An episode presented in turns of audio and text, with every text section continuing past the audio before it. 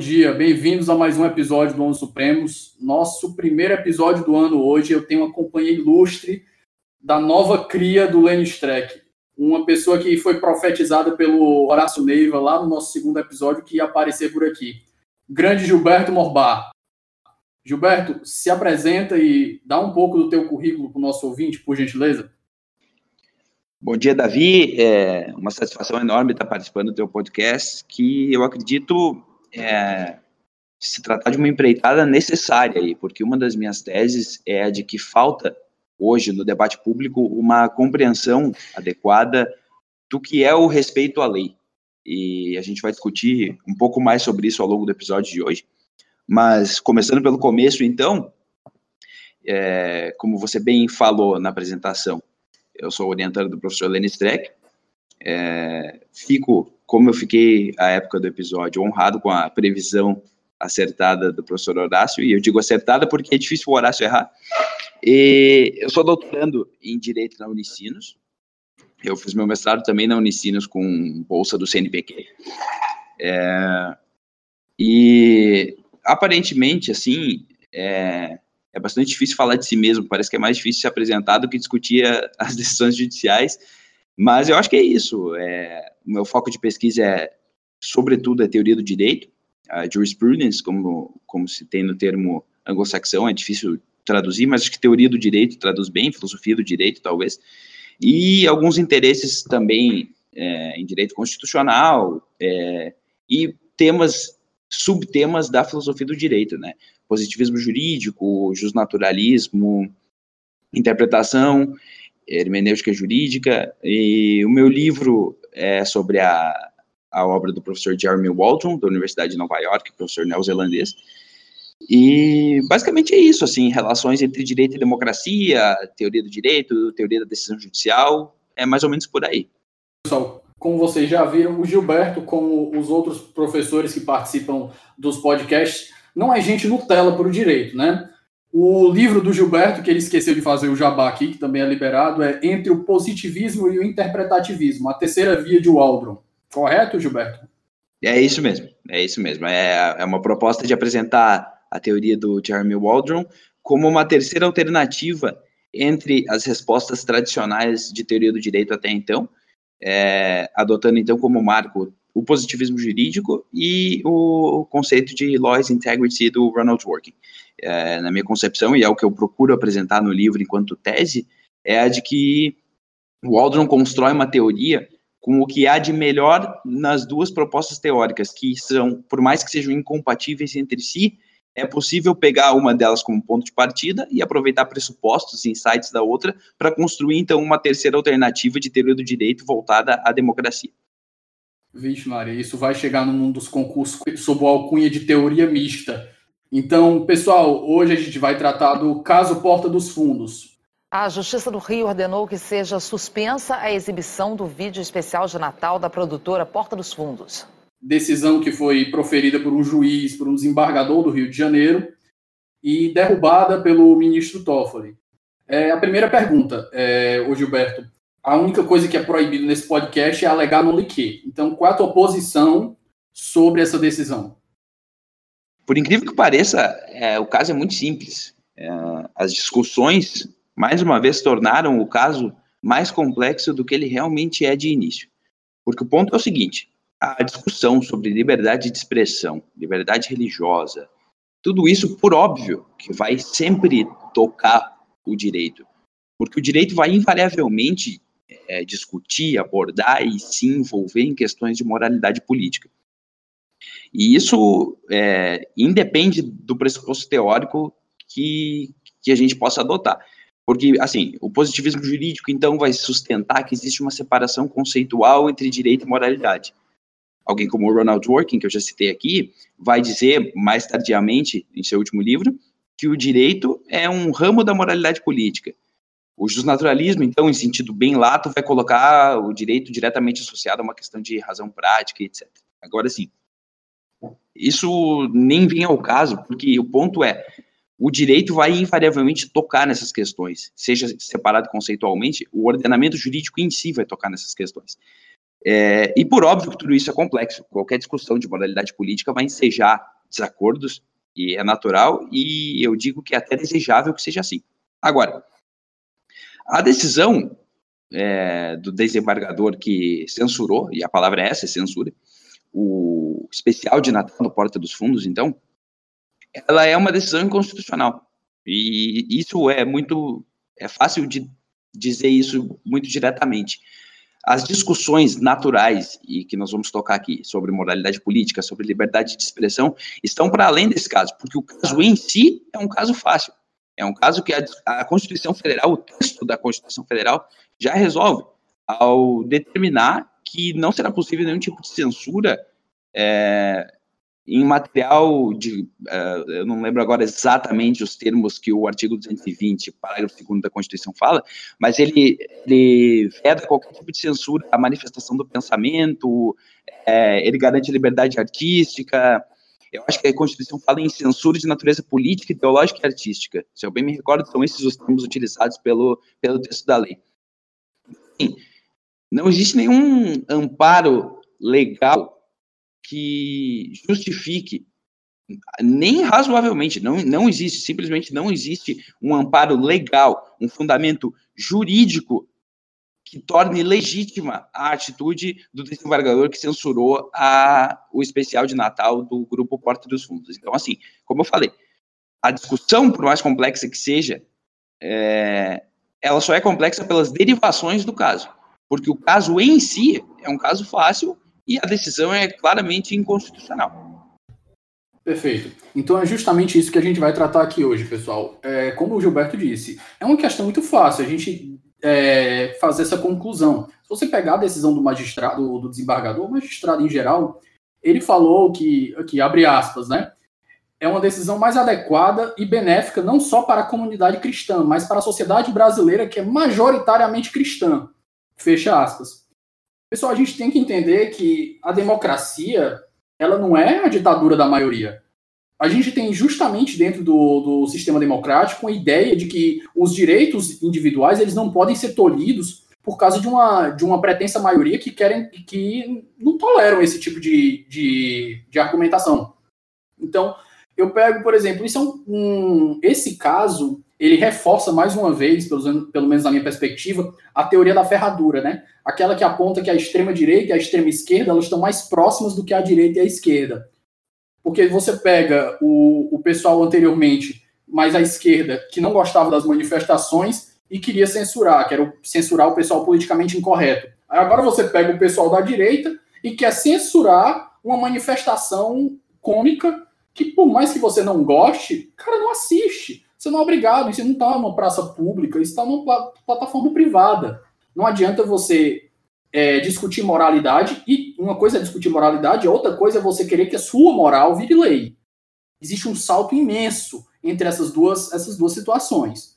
O ponto, o ponto Davi, é, é, é justamente esse ponto. É justamente esse ponto, porque assim, a discussão de moralidade política, e aí, se perguntar minha posição, ela é muito próxima da tua.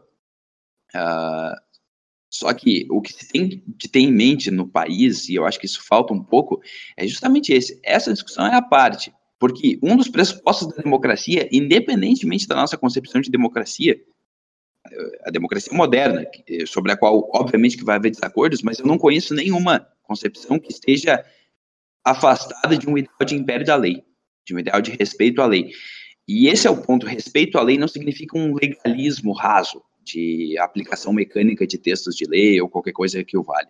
O ponto é que a discussão de moralidade política, de censura, e nesse ponto especificamente eu concordo contigo, assim, é um fenômeno curioso que a, essa nova direita passou muito tempo dizendo que a esquerda acadêmica é, censurava e não aceitava o contraditório e tudo mais, o que em alguma medida em abstrato até tem uma certa dose de razão, mas acaba fazendo um espantalho e pior do que isso, acaba personificando tudo aquilo que criticava. É, esse é um fenômeno muito curioso, assim. É um fenômeno que eu tenho observado dessa nova direita, que, assim, é, procura polêmica, às vezes pela polêmica como um fim em si mesmo. Não é mais aquela polêmica, assim, que acaba sendo uma consequência de se dizer algo talvez controverso. Mas é a polêmica como o objetivo buscado, o objetivo primeiro daquilo que está sendo dito. Deixa de ser construtivo e passa a ser combativo. Isso. É, é, o foco é chocar, é, é, chamar atenção e assim. Agora, tudo isso perfeito, é livre. Só que em uma democracia, obviamente, que vai conviver com críticas de todo lado, inclusive críticas com as quais eu mesmo vou discordar. O ponto é, a crítica que é devolvida a esse tipo de discurso tem sido colocada por esse, essa turma aí da nova direita, como se fosse uma tentativa de censura. Ah, você está censurando o meu pensamento, eu tenho o direito de dizer isso e aquilo. Na verdade, nem sempre se trata de censura, às vezes se trata simplesmente assim, bom, você tem o direito de falar o que você quiser, também as pessoas vão ter o direito de falar o que quiserem sobre aquilo que está sendo dito. E, então é muito curioso esse fenômeno, como isso aqui eu chamei de nova direita, mas isso a gente pode estender é curioso o fenômeno de uh, pessoas que acusam as outras de serem é, censores e não aceitarem o contraditório, não saberem conviver com opiniões plurais em uma democracia, fazerem exatamente a mesma coisa quando se trata da sua própria concepção de moralidade subjetiva. É muito curioso. Então, o único ponto, só para fechar esse, esse, raciocínio, é que, na verdade, essa discussão toda, e, e, é isso que é curioso, sim, é muito curioso como nós mesmos acabamos entrando na complexização do argumento. Porque o que não se pode perder de vista, é isso que eu penso, o que não se pode perder de vista é justamente o início da discussão, que é, é um caso fácil e a decisão é claramente inconstitucional. Esse é o primeiro ponto que nunca pode ser perdido de vista. Às vezes nós entramos no argumento, e é correto que entremos, é correto que entremos porque a discussão é exatamente essa. A discussão é complexa quando se trata de liberdade de expressão, de moralidade política e tudo mais. Agora, a discussão deve ser feita sem que antes se perca de vista que, sob a ótica jurídica, e essa é a ótica que deve ser observada quando determinamos se uma decisão judicial é correta ou não, a decisão é inconstitucional. E assim, fundamentação de decisão, que é uma exigência do direito brasileiro e de todo direito consolidado em uma democracia moderna ao redor do mundo, é, eu falei ao redor, agora falei em globos terraplanistas aí não vão gostar do teu podcast, eu já afastei um pouco da tua audiência aí. Mas, é, brincadeiras à parte, o ponto é, fundamentação de decisão não é qualquer fundamentação, porque a fundamentação do, do desembargador que censurou o grupo Porta dos Fundos, basicamente, não é uma fundamentação. Ele está simplesmente decidindo porque sim, fazendo um juízo, é, ele dispõe em ponderação, mas não, não pondera nada. Ponderação, sei lá, não sei que ponderação que ele está falando, se é a ponderação da teoria do Robert Alexi, o alemão, é, se foi, ele não fez a metodologia indicada pelo Alexi, ele fala em proteger o sentimento religioso, mas ele fala isso de uma forma muito difusa, quando na realidade nada disso entra em uma fundamentação judicial, porque a fundamentação deve se ater a fundamentos jurídicos. E o fundamento jurídico da decisão é zero. É zero, não existe um argumento jurídico de fato naquela decisão ali. E esse é o problema. Quando, quando se começa a aceitar que decisões judiciais sejam baseadas em juízos teleológicos, em juízos absolutamente extrajurídicos. É claro que em casos limítrofes nós vamos discutir se o argumento é ou não jurídico quando o argumento invoca algum princípio de moralidade política, que sob determinada ótica não vai ser jurídico, mas alguém vai dizer que isso faz parte do direito. Tudo isso é uma questão de concepção de direito, e o direito, por ser um fenômeno argumentativo por excelência, pode suportar esse tipo de discussão. Agora, é, tem uma frase do Burke que dizia o seguinte: é, todo homem é capaz de dizer, de diferenciar o dia da noite. Esse é o ponto, assim, em casos limítrofes, nós vamos de fato discutir se é jurídico ou não, e onde se encerra o jurídico e passa a ser extra-jurídico, tudo isso, como eu falei, é discutível, é uma questão de interpretação e de concepção de direito, e é válido e justificável e até necessário que seja assim. É, o ponto é, isso em casos limítrofes, aquele caso não é um caso limítrofe, não era um caso limítrofe o caso da Porta dos Fundos, e eu volto ao ponto inicial, não existe um único fundamento jurídico de fato naquela decisão. E é por isso que eu falei ao início do, do episódio aqui que a tua, a tua iniciativa é muito boa, porque uma de minhas teses é justamente que não se consolidou, não se naturalizou entre nós um significado autêntico de império da lei, um, uma noção genuína de respeito à lei. E é esse mal entendido geral, por assim dizer, que acaba legitimando e aceitando e convivendo com esse tipo de decisão judicial na prática jurídica. Porque, assim, essa decisão do desembargador acabou tomando uma notoriedade, e que bom que tomou, é, mas decisões que são baseadas em argumentos nem um pouco jurídicos, são, na verdade, rotina na, no, no, cotidiano da prática jurídica brasileira. E isso é o que deve ser combatido. Porque, de novo, eu não, não sou legalista em nenhum sentido, pelo contrário, e é natural que, em casos limítrofes, haja toda uma argumentação em defesa ou contrária a determinada decisão, enquanto decisão judicial baseada em fundamentos jurídicos. Mas eu volto à frase do Burke, o dia e a noite são claramente diferenciáveis. E essa decisão, como muitas outras, não tem nenhum ponto jurídico, né? não existe nenhum tipo de argumentação que faça menção à ordem legal, que discuta de fato uma aplicação correta da lei, ela fala, por óbvio, em princípios que alguém vai dizer que o direito tutela, de tolerância religiosa e tudo mais. Agora, o que não se pode perder de vista, justamente pelo fato de eu não ser legalista, é que o direito em si, ele não se trata apenas de um, um apanhado de textos de lei independentes entre si, é, de diplomas legais que nada tem a ver um com o outro. Um ordenamento jurídico é uma ordem legal que deve ser interpretada como algo minimamente coerente, de modo que as decisões judiciais têm de interpretar o todo do ordenamento e tudo aquilo que o ordenamento quer dizer, tudo aquilo que se propõe a ser, e, e, assim, por óbvio, é difícil adotar uma perspectiva 100% neutra. Eu parto de um pressuposto de que o direito é um conceito minimamente funcional, no, no sentido de que, sendo uma instituição social, ele se propõe a algo. E todo ordenamento jurídico acaba tendo uma principiologia que reúne todos, tudo aquilo que, elas, que ele se propõe a ser. E assim, a, o, a ordem legal brasileira já há muito tempo, e artigos de lei dizem isso, o texto da Constituição, que é o mais importante, diz isso, a jurisprudência do Supremo Tribunal Federal vem dizendo isso já há muito tempo, que a liberdade de expressão é um dos, dos corolários, assim, de tudo aquilo que a Constituição tem como princípio relacionado a isso.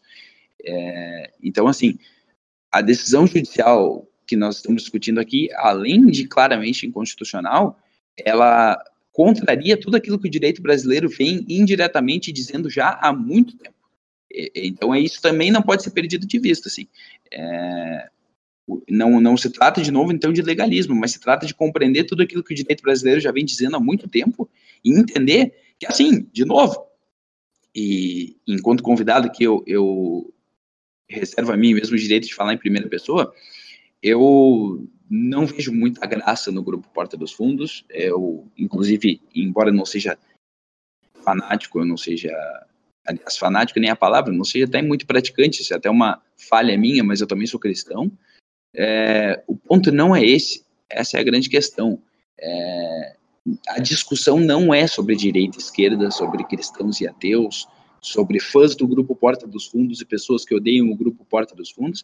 A questão é sobre aquilo que esperamos de uma decisão judicial. E muita gente acaba, por vezes, esse até talvez nem tanto, mas em muitos casos, isso a gente viu muito na época da discussão da presunção de inocência, as pessoas acabam projetando no direito a responsabilidade de dizer aquilo que a moralidade política determina como correto.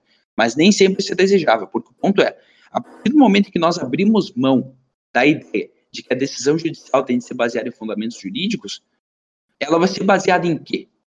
Essa é a questão, nós ficamos em um vácuo, porque é muito fácil eu dizer que, de acordo com a moralidade política, é, tal decisão é a correta, em qualquer caso que seja. Uh, agora, e, é um parênteses aqui. Eu não sou relativista. Eu não acho que assim a minha moralidade é a sua moralidade e tudo tanto faz. Eu acho, inclusive, que pode haver respostas corretas, como fala do Working, o autor que nós já estamos aqui.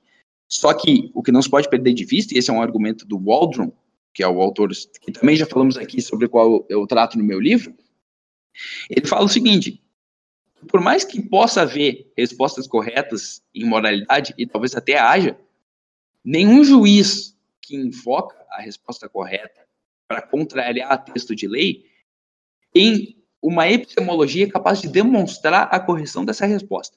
Então, assim, a gente pode ir até mais longe para fins de argumentação E vamos colocar que, do ponto de vista moral, o juiz está correto. Eu até acho que não esteja, mas, de novo, para fins de argumentação, vamos dizer que, que de fato, o grupo Quarto dos Fundos foi longe demais e ofendeu cristãos, e, e talvez até tenha ofendido, porque é razoável até que, e embora eu discorde profundamente, eu entendo que há ainda determinados segmentos religiosos que têm como a homossexualidade como um dogma. Agora, o ponto é, para fins de argumentação, então, de novo, voltando ao argumento, suponhamos que o juiz esteja correto do ponto de vista moral. É, ele não tem, ele não é capaz de demonstrar resposta que ele oferece no âmbito da moralidade política é correta em face daqueles que discordam dela. E só isso por si só já invalida qualquer possibilidade de juiz basear a sua decisão nesse argumento de moralidade. Então, nunca se pode perder de vista o risco que é abrir mão da ideia de que decisões judiciais têm de ser baseadas em argumentos jurídicos. E aí eu volto, evidentemente que vai haver discussões em casos limítrofes, mas esse não é um caso limítrofe e o ponto é justamente esse. A decisão judicial que determinou a censura ao grupo Porta dos Fundos, especial de Natal, enfim, ela é uma decisão ilegal e inconstitucional. E isso nunca pode ser deixado de lado na discussão sobre liberdade de expressão. Esse é o primeiro ponto. Então, Gilberto, é, antes da gente entrar na parte mais polêmica e fazer uma digressão aqui para a parte filosófica e a essência da liberdade de expressão, vamos pegar o que estão fazendo na internet, né, na twittosfera, estão é, jogando o, o artigo 208 do, do Código Penal numa hermenêutica freestyle aí, que eu acho que se o Peter Haber visse o que a sociedade aberta de, de intérpretes dele está fazendo aqui, né, ou pretensamente está fazendo aqui, eu acho que ele tinha um treco. Então o pessoal está pegando o artigo 208 do Código Penal e toda vez que alguém fala que a decisão não é ilegal, ele, não, artigo 208, copia e cola, toma na sua cara.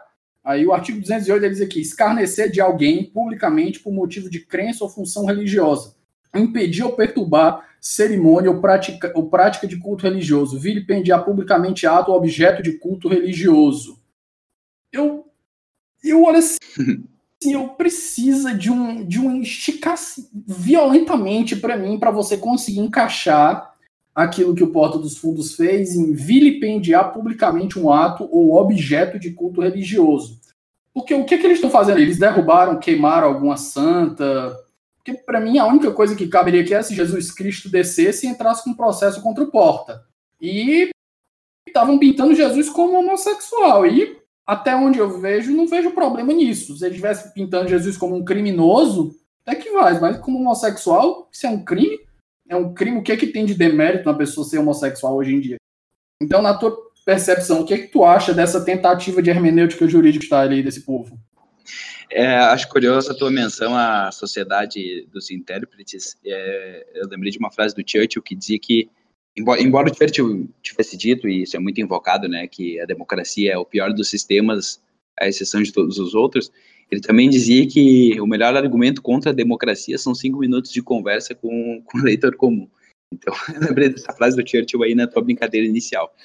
É, sobre o artigo 208, Fazendo aqui o advogado do diabo, é, o que eu argumentaria, aliás, o que eu contra-argumentaria aquilo que você falou. Você diz que o Porta dos Fundos em nenhum momento vilipendiou publicamente ato ou objeto de culto religioso, que é o texto da lei.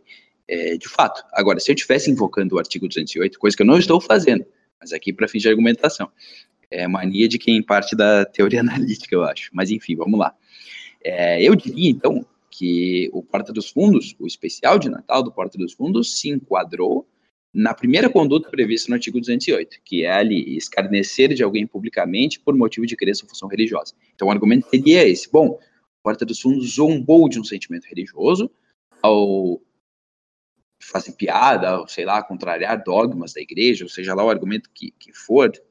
Então, assim, a tentativa de enquadramento, penso eu, estaria nessa primeira conduta, escarnecer de alguém publicamente por motivo de crença ou função religiosa. Mas aí, então, saindo do, do, papel de advogado do diabo, e agora falando aquilo que de fato eu penso, a pergunta que eu dirijo, então, acho que foi twittosfera a palavra que você usou, né? A, a, a pergunta que eu dirijo a quem tem invocado o artigo 208 é, como justificativa é, a censurar, então, que, e aí já não seria mais censura, mas enfim, a, o, o, especial de Natal, é o seguinte: é, a lei exige, como para tipificação da conduta, esclarecer de alguém publicamente. Quem foi o alguém esclarecido, então, publicamente? O Porta dos Fundos não foi lá e disse assim: olha, o Davi Sobreira é um idiota por pensar que Jesus Cristo não poderia ter sido homossexual. Isso não aconteceu em nenhum momento. E assim, embora talvez pareça que eu estou reduzindo o argumento ao absurdo para tornar ele inválido, na verdade eu não estou. Porque esse alguém que a lei exige não é um sujeito indeterminado. Isso é um Lembrando ponto. que a gente está então, falando ah, é... de lei penal, né? Tem esse detalhe. A gente está falando de lei penal. Exatamente. Não é uma lei que você faz uma interpretação aberta da forma que, que, que você bem entende, que é, que é conveniente a você. Exatamente. Exatamente. É, esse tipo de interpretação aberta de uma lei penal, você imagina o risco que isso ia acontecer. Eu consigo encaixar, olha, muita coisa que não é crime em vários artigos do código se adotar esse tipo de. De novo, para usar uma das suas palavras aí, que eu, que eu, acabei rindo até no meio da, da frase, eu peço desculpa se eu te atrapalhei, mas você falou hermenêutica jurídica freestyle, né? Mais ou menos isso, assim. É, pensar alguma lei que talvez faça alguma menção àquilo que eu já penso de antemão, para oferecer um verniz de juridicidade para uma decisão inconstitucional. Então, assim, Porta dos Fundos não fez crime nenhum, pelo amor de Deus. É, e aí, de novo, é, não, não tem por que esconder isso aqui, assim, eu, eu confesso que eu nunca achei muita graça nesse grupo, assim, não é o meu tipo de humor. Agora, pelo amor de Deus, dizer que os caras cometeram um crime por... E, e aí, de novo, assim, já que eu tô falando do ponto de vista pessoal, agora eu vou até mais além, assim, a discussão para mim, entendo quem discorde, é, para mim é até meio ridículo, assim, discutir isso e querer censurar o, o grupo, porque, ah, fez um especial de Natal é, e colocou Jesus Cristo como homossexual. Eu, eu até acho, assim, agora vou aproveitar esse momento que eu estou falando da minha percepção pessoal, eu não gosto, eu explicar porque esse não é muito meu tipo de humor, esse me parece um, um, um episódio, assim, feito exatamente na linha daquilo que eu falava antes dessa nova direita, para chocar. Então, assim, o ponto nem é acabar chocando é, em meio à piada que se está fazendo. E assim, até entendo que, que, a blasfêmia por si só pode ser um, um, instrumento de humor, e até acho que seja, é necessário que seja assim, é, às vezes, inclusive, para derrubar, para reformar dogmas injustificáveis que já não são mais benignos e que então não sobrevivem aos testes do tempo, para usar a expressão conservadora. Mas agora, assim, não, não importa se não é o meu tipo de humor, não deve importar se não é o meu tipo de humor, eles têm o direito de fazer o tipo de humor que quiserem e dizer que aquilo ali é um crime. Porque, bem, às vezes a gente precisa repetir os absurdos, porque o absurdo já não parece mais tão absurdo conforme a discussão vai avançando. Olha só, está se tentando dizer que o Porto dos Fundos cometeu um crime por é, personificar Jesus Cristo na tela, então, enquanto homossexual. Ora, você pode dizer que isso é ridículo, que isso é um absurdo, que isso é pecado, e aí assim, se você acredita mesmo nisso, então qual é a sua preocupação? Porque, porque o ponto é, se eu, adoto essa perspectiva, eu estou tranquilo, eles vão para o inferno, então, se isso é um pecado. Então, assim, por que tentar confundir a lei religiosa com a lei dos homens? Isso é até anticristão, para fazer uma brincadeira com quem está usando esse tipo de argumento. É, é, não, não existe nenhum, nenhuma nenhum, nenhum argumento razoável para dizer que aquilo ali é crime. É, assim, é, é até, até ridículo usar esse tipo de, de argumento, porque aí eu volto à pergunta que eu dirijo a, a quem está levantando o artigo 208. Esclarecer de alguém publicamente. Alguém quem? Aí que tá. Ninguém está dizendo que fulano de tal é um idiota por acreditar em Deus. Não, isso não aconteceu em nenhum momento. E, e, então, assim, não, não existe da forma como eu enxergo, não existe nenhuma possibilidade de aproximar o especial de Natal eh, com a conduta prevista no artigo 208 do Código Penal. Então, é, Gilberto, fazendo um link aqui com o que tu falou, o problema é de você normalizar essas situações absurdas, né? Eu lembrei agora do, de um precedente da Suprema Corte americana, que é o Korematsu versus United States, que é o que eles, durante a Segunda Guerra Mundial, eles permitiram que, a, a Suprema Corte permitiu que os, o, o, exército isolasse em verdadeiros campos de concentração, lógico que não comparado a um campo de concentração nazista, mas campos de concentração, não less, pessoas de descendência japonesa, com medo de serem traidores ou algo do tipo. Pessoas que nasceram nos Estados Unidos, se criaram nos Estados Unidos, mas tinham ascendência japonesa, descendência japonesa, e vão tudo para um campo de concentração. É, o juiz que teve o voto dissidente, ele falou muito bem nessa parte aí. Pessoal, a gente tem que ver que num português bem popular, né? Pessoal, vocês têm que notar que o que vocês estão fazendo agora é esticando a interpretação constitucional. E quando vocês fizeram esse tipo de, esti de esticada, esticagem, essa nova interpretação constitucional vai se tornar mainstream. E o poder, ele tende a querer se expandir. Então, na próxima vez, ele vai querer vir a partir daqui, não a partir do início. Então, isso é muito perigoso, a gente achar que vai poder fazer uma interpretação que bem cabe. Outra coisa que muito me preocupa, porque isso é um tema muito, é muito precioso para mim. Eu sou uma pessoa muito centrista, mas no que diz respeito à liberdade de expressão, eu acho que eu sou uma das pessoas mais radicais que eu conheço. Eu acho que a legislação do Brasil, inclusive, é muito retrógrada eu não acho que. Eu já vi até organizações internacionais que falavam que era errado, inclusive o Brasil e outros países que punem com prisão os crimes de calúnia, injúria e difamação, os crimes de palavra, crimes contra a honra chamados. Então, é, as pessoas elas têm que ter uma ideia de que há um salto de você não gostar de uma coisa e você querer criminalizar essa coisa. Cara, é gigante. As pessoas fazem isso com facilidade de querer proibir tudo que não se gosta. Uhum. Então, um caso que eu trago aqui, do. A gente vai começar a parte polêmica agora. É o Larry Flint, né? Que é o, o dono da Hustler, eu acho que ele ainda é vivo. O Larry Flint, ele protagonizou outro precedente importante na Suprema Corte, o Hustler Magazine versus Jerry Falwell. O Larry Flint, ele abriu a Hustler, né? Tirava fotos de mulheres para competir com a Playboy, só que a Playboy era uma nudez mais é, erótica, uma coisa mais bonita. A Hustler não, era pornografia pura. Então o pessoal começou a pedir pro Larry Flint, vou fazer um pouco de storytelling aqui para dar um contexto. Foram pedir pro Larry Flint a co colocar mais coisas, botando sátiras e botando figurinhas.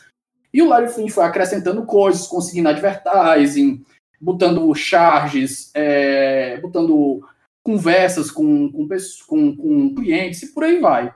Em determinado ponto da história, o Larry Flint pegou numa das sátiras e fez uma piada com o Jerry Falwell. O Jerry Falwell era aqueles. É, é, eles chamam de televangelista, né? São aqueles pastores que, bem conhecidos não só no Brasil, mas no mundo, que exploram a fé alheia usando a televisão, usando, usando meios de televisão. E ele era comentarista político, um cara famoso. E o Larry Finch, ele pegou o quê? Um advertising da Campari, né? Na época. E esse advertising da Campari, ele pegava toda vez ele trazia a, a foto de alguém famoso e perguntava sobre a primeira vez da pessoa, né? E a primeira vez da pessoa, ela ia descrevendo como se desse uma ideia de que fosse a primeira vez no sexo. E quando você concluía o arremate, era a primeira vez bebendo Campari. Pronto, uma propaganda bem inteligente. Eles fizeram uma sátira, pegaram o Jerry Fall, a foto dele, na propaganda da Campari, e começaram a descrever a primeira vez do Jerry Fall. Só que eles fizeram umas coisas bem nasty, né? Bem violentas. Então eles disseram que o Jerry Fall, na primeira vez dele, foi com a mãe dele, e os dois estavam muito bêbados, e foi numa relação incestuosa no meio de bebida de Campari. Em que ele estava tão bêbado que a mãe dele parecia mais bonita do que uma fiel fazendo uma doação de 100 dólares. Isso é numa entrevista fake que eles criaram para fazer a propaganda. E no final desse advertise, eles falam: ó, nada aqui deve ser levado a sério, isso tudo é uma paródia.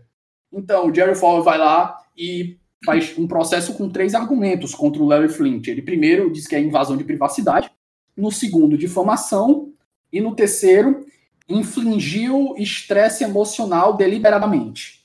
Então, na primeira, na primeira instância, logo lá, o, o Larry Flint ele pediu que a parte de invasão de privacidade fosse sumariamente descartado e foi atendido. Quanto à parte de difamação, ele conseguiu provar porque o argumento era tão absurdo que não dava para você dizer que aquilo ali era real. Então não tinha como você difamar. Assim, cara, é tão absurdo que não tem como uma pessoa normal, razoável, acreditar que isso aqui é verdade. Então também está fora de difamação. Mas condenaram ele em 150 mil dólares pelo estresse emocional deliberado causado. Ele recorreu, a Corte de Apelações confirmou, e ele foi para a Suprema Corte. Quando o processo chegou na Suprema Corte, a Suprema Corte disse: eu vou tirar até o, exceto aqui, que é muito bonito. É uma das coisas que, que eu gosto na, na, na formação dos argumentos. É, ó, abre aspas. No coração da primeira emenda está o, o reconhecimento da importância fundamental do fluxo livre de ideias e opiniões em questões de interesse público. A liberdade de falar o que se pensa não é apenas uma liberdade individual e, portanto, um bem em si mesmo, mas é essencial a busca comum pela verdade e pela vitalidade da sociedade como um todo. Nós temos sido, portanto, particularmente vigilantes em assegurar que expressões individuais de ideias continuem livres de sanções, de sanções impostas pelo governo.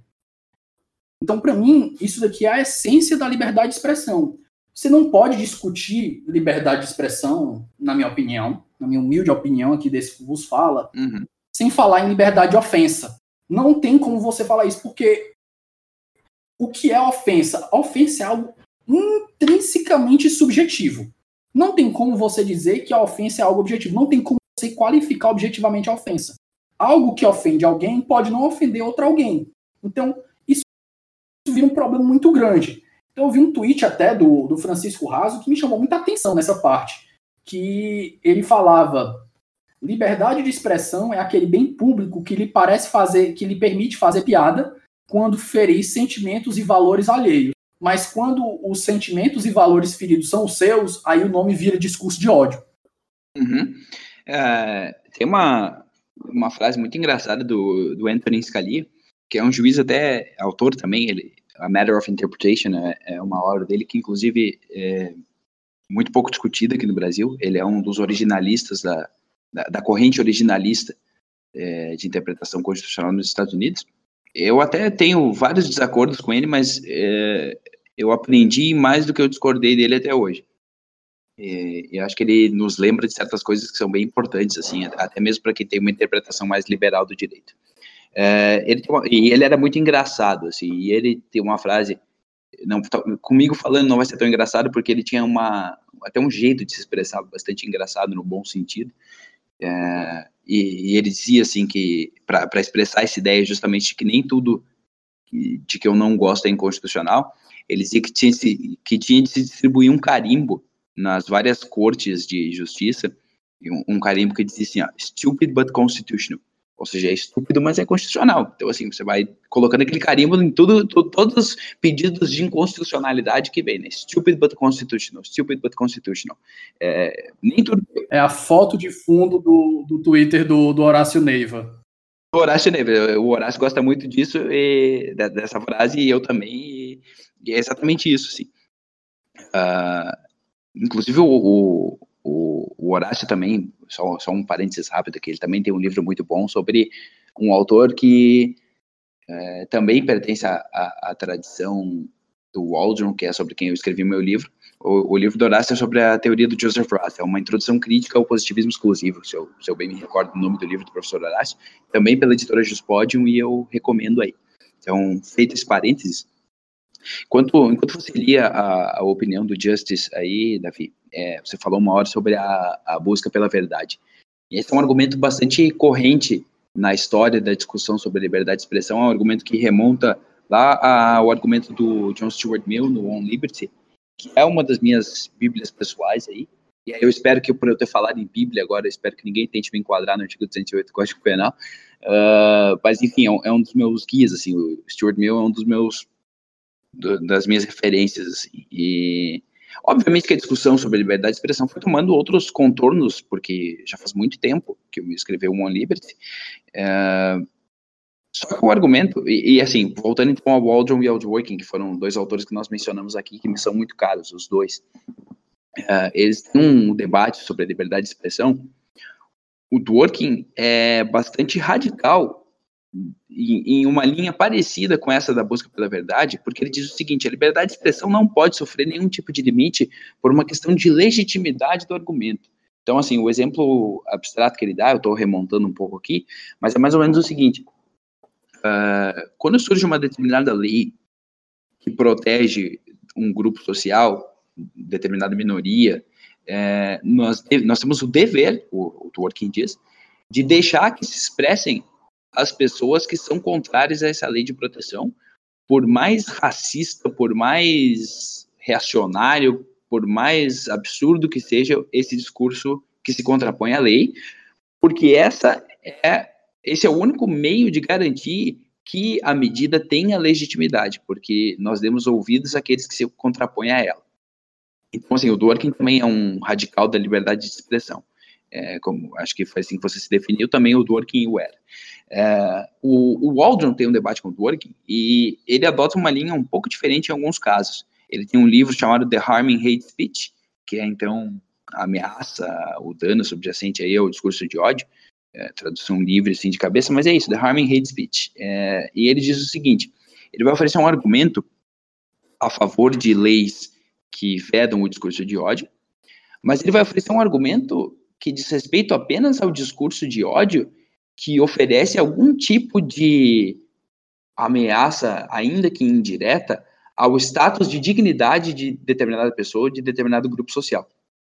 Então, assim, quando determinado grupo, ele usa o caso de, de mensagens contra comunidades muçulmanas, é, mensagens, primordialmente mensagens escritas, divulgadas, que oferecem algum risco à dignidade, ao status social daquelas pessoas, enquanto cidadãos que ameaçam os cidadãos, de modo que talvez eles não venham a ter proteção equânime perante a lei.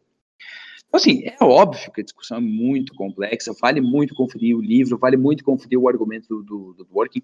Inclusive, que uma leitura rápida que eu recomendo é um, um artigo de opinião do Dworkin, um ensaio dele para a New York Review of Books, é, já nos anos 2000, se eu não me engano, é, em uma época em que eu, houve uma polêmica aí nos Estados Unidos e na Grã-Bretanha de uma divulgação de cartoons que, que faziam piada com o Islã.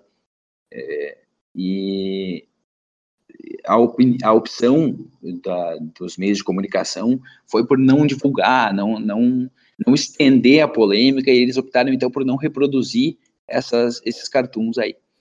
E aí o Dworkin faz esse, esse ensaio para New York Review of Books, era uma, uma revista, eu particularmente gosto muito, é uma das minhas primeiras na lista, assim, e o Dworkin escrevia muito para ela, e o título desse ensaio, que eu recomendo bastante, é The Right to Ridicule, o direito a ridicularizar. Então, é, lá ele expressa bastante essa, essa linha radical dele de, de liberdade de expressão. Eu recomendo muito tanto a leitura do, do livro do, do Waldron, quanto a leitura do argumento do, do Working.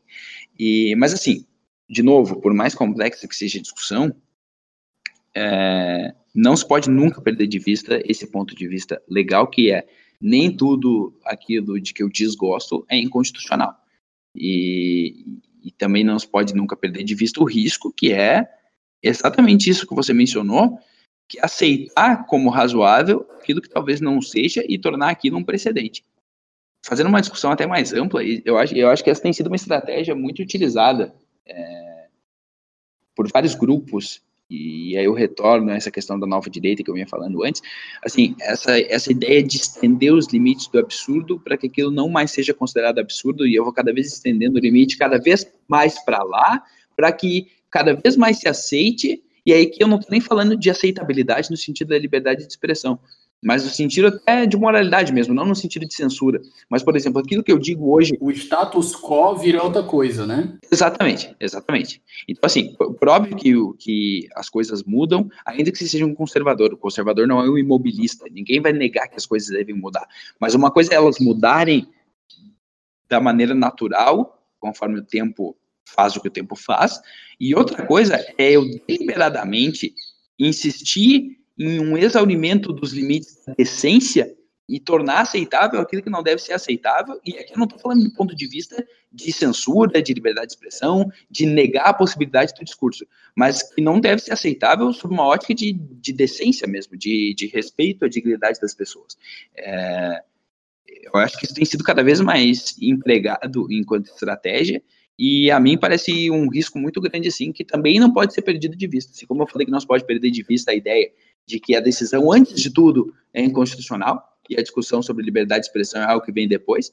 Também não se pode perder de vista essa estratégia que às vezes me parece adotada nesse sentido, assim, de cada vez mais estender o limite do aceitável e do inaceitável cada vez mais para lá. Então, coisas que outrora e que devem ser, inclusive, rejeitadas por qualquer noção ordinária de moralidade, acaba sendo aceita.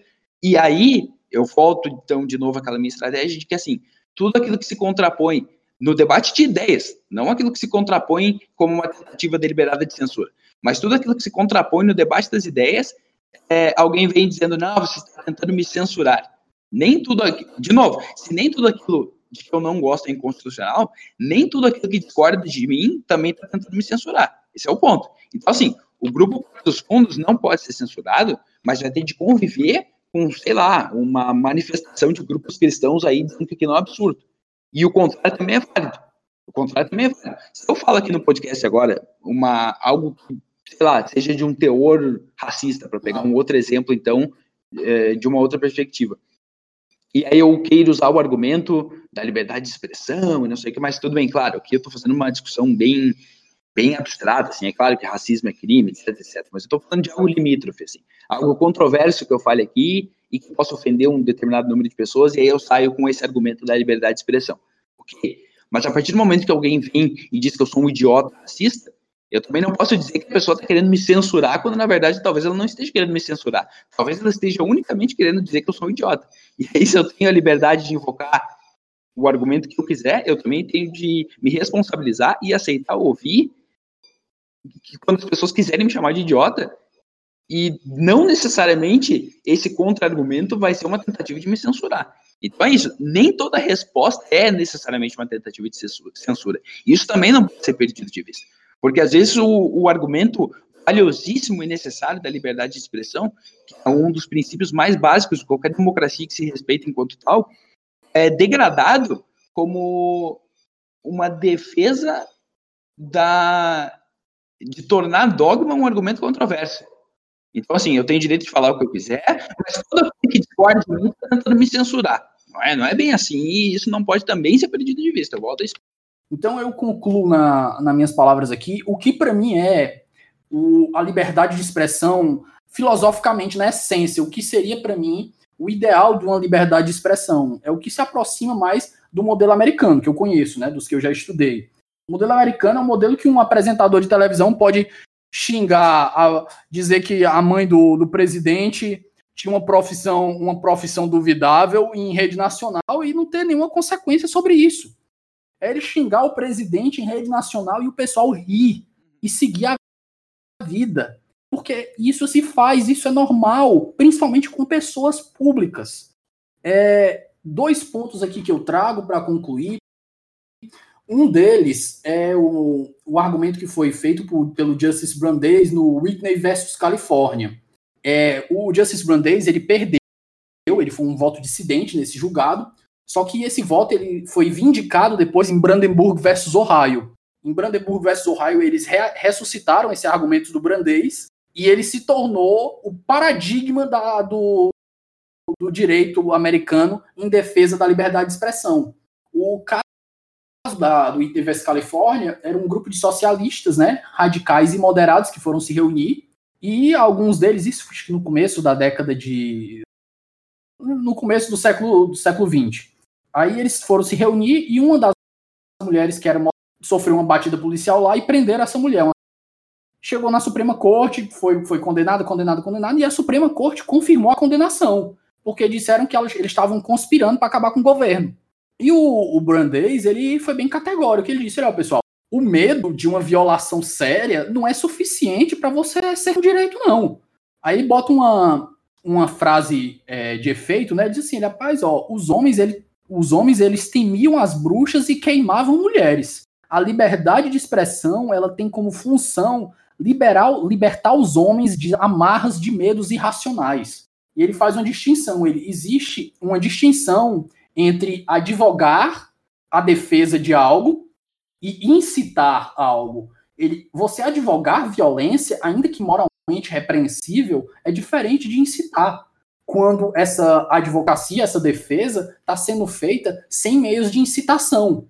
Então, tudo isso tem que ser levado em mente. E ele diz que o rule of law, é, a, a punição e a educação são as melhores formas de você é, reger uma sociedade e não você tolher direitos fundamentais como da liberdade de expressão e de associação, no caso. Concluo aqui com um texto que eu vi da Julia Galef, eu vi a partir do, Léo Monastério no Twitter também, que ela fez uma divisão que para mim é, é o, é a definição clara, legal, do que deveria ser a liberdade de expressão. Ela classifica o hate speech, né, a, liberdade de expressão e o, e o, discurso de ódio em quatro, em, quatro, em quatro pontos. O primeiro é um que não tem consequências. São visões com as quais nós discordamos, mas com qualquer pessoa razoável pode ter um, um amigo. Aí a segunda é aquela que tem in, in, consequências individuais sociais. Aquelas pessoas que têm visões é, muito diferentes das minhas e com quem eu não queria ter uma relação. Não que eu tenha nada contra a pessoa, mas é como se você pegar uma pessoa que é, tá no extremo no extremo lado de um, do espectro político e a outra pessoa que está no extremo, no extremo oposto. Então essas pessoas vão ter muito pouco em comum. Então, o máximo que vai acontecer é essas pessoas não vão se gostar e não vão conviver em si. O terceiro é aquela que são consequências sociais oficiais. Nessa categoria, ela inclui os, os discursos que estão fora da janela de Overton, né? fora do que é tolerável na sociedade. Até o cara que é contra judeus, o cara que uma Ku Klux Klan da vida nos Estados Unidos. É aquilo que deve ser punido socialmente. Os caras devem ser levados, levados ao ostracismo.